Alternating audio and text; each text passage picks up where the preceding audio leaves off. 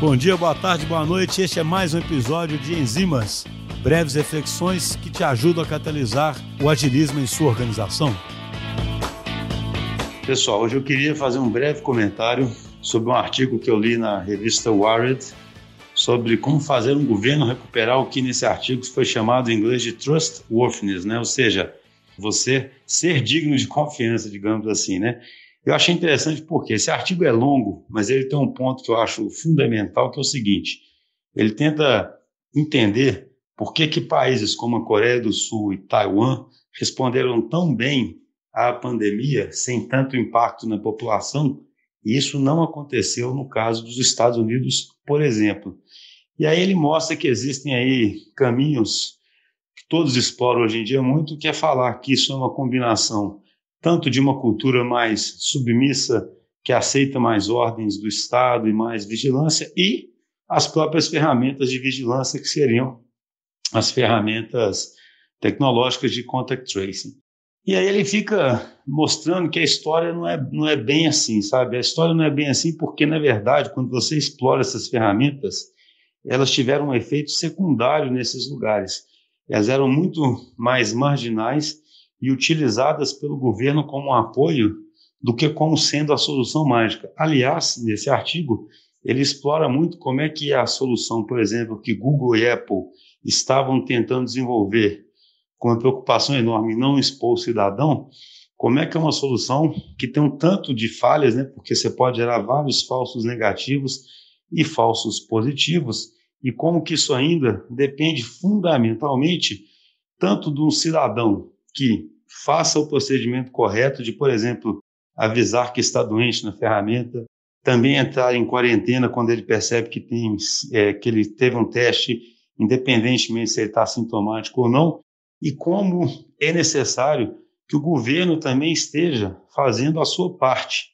O governo fazer a sua parte vai desde se comunicar de forma transparente, de prover aos cidadãos realmente, por exemplo, o acesso aos testes, de prover uma rede de proteção social que permita que cidadãos, por exemplo, que tenham que fazer quarentena, possam fazer quarentena. Por que, que eu estou falando isso tudo? Porque é interessante que eu acredito fortemente que nas empresas elas seguem muitas vezes caminhos equivalentes. Elas têm que fazer uma determinada mudança e pensam muito, muito numa ferramenta ou numa explicação superficial de por que, que aquela mudança é, não estaria dando certo. Em vez de ir num problema muito mais sério, que é ir na estrutura da empresa, no comportamento das pessoas, no que a liderança oferece para as pessoas e atacar aquilo.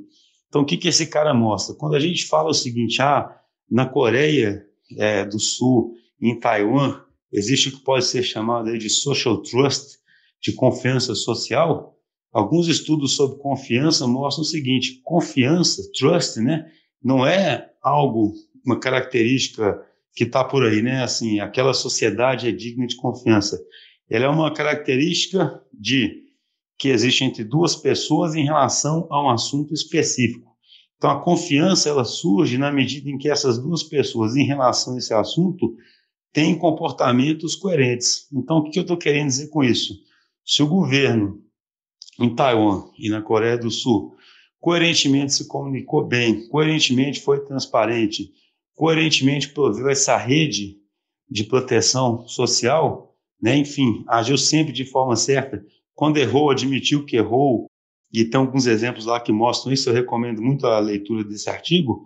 O fato é o seguinte: a confiança social, né, no caso, e poderia ser uma confiança organizacional, ela emerge e as pessoas passam a se comportar certo. Então, antes disso, vem a coisa mais difícil, que é agir coerentemente, aprender e criar um ambiente de confiança. Então, assim, a reflexão que me veio à cabeça, pelo menos lendo esse artigo, é que, obviamente, isso vale para um governo, mas vale muito para os grupos menores, né, as empresas, os grupos sociais dos quais a gente faz parte. Como sempre tem a ver com aquilo que eu já falei em outros artigos, o pensamento mágico, né? A gente quer magicamente ter uma ferramenta que resolva as coisas, ou magicamente atribuir é, uma determinada propriedade que a gente deveria ter, ao invés de pensar que são um fenômeno emergente muito mais complexo e que depende de muito mais esforço e de atitudes do dia a dia.